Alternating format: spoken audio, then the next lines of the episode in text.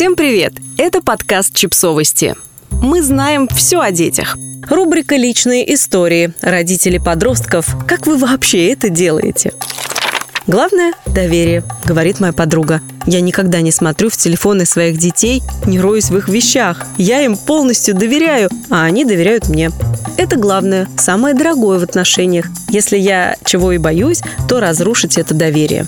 А я молча слушаю ее и завидую. Я боюсь многих, очень многих вещей. Например, что дочь заболеет или потеряется, что будет несчастлива, не научится общаться с людьми, что у нее не будет друзей, что она свяжется с плохими людьми, не закончит школу, не найдет хорошую работу. Я боюсь стольких вещей, что разрушить доверие среди них далеко не на первом месте.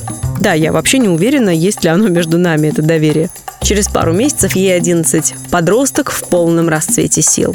Все как по книге. Ты меня не понимаешь, все против меня, жизнь ужасна. Перепады настроения, тело меняется, гормоны бушуют. Она такая уязвимая и такая невыносимая. Вот я сижу и разговариваю с ней по душам. Кажется, мы друг друга понимаем. Она слушает, кивает, обещает. Потом я захожу в ее комнату, конфеты и остатки печенья под матрасом планшет с аккаунтом в Ютубе, заведенный без моего разрешения, а там видео, моя дочь с подругой в макияже, наш кот, наш дом, школьные тетради, которые разве только паутины не поросли. Как только я выхожу за дверь, она тут же начинает делать все, чего обещала не делать.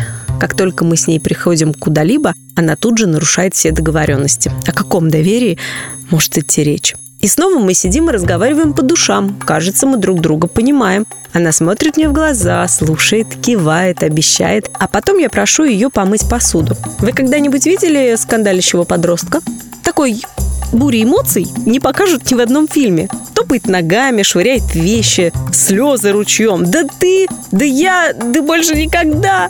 Кто бы подумал, что речь идет о двух тарелках и чашке. Я слушаю свою подругу, у которой идеальные дети, умные, честные, трудолюбивые. Она уважает их приватность, она не заглядывает в их телефоны, она не спрашивает, сделали ли они домашние задания. Когда она возвращается домой после работы, они подогревают ей обед, а в раковине нет грязной посуды. Я завидую ей, но это не моя история, не мой мир, не моя дочь.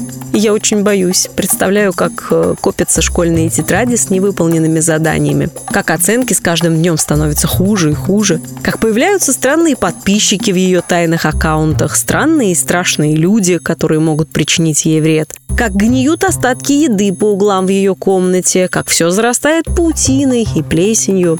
Я не понимаю, как люди делают это, как отпускают своих подрастающих детей, дают им свободу, как находят в себе силы доверять. Мое огромное достижение – не орать. Я смотрю на то, что делает моя дочь, холодею от ужаса, но внешне улыбаюсь и говорю только «ну ты даешь, дорогая». И снова мы сидим и разговариваем по душам. И кажется, что в этот раз мы друг друга понимаем. А она такая уязвимая, такая невыносимая. Она смотрит мне в глаза, слушает, кивает, обещает. А потом, когда-нибудь, это начнет работать. Правда? Подписывайтесь на подкаст, ставьте лайки и оставляйте комментарии. Ссылки на источники в описании к подкасту. До встречи!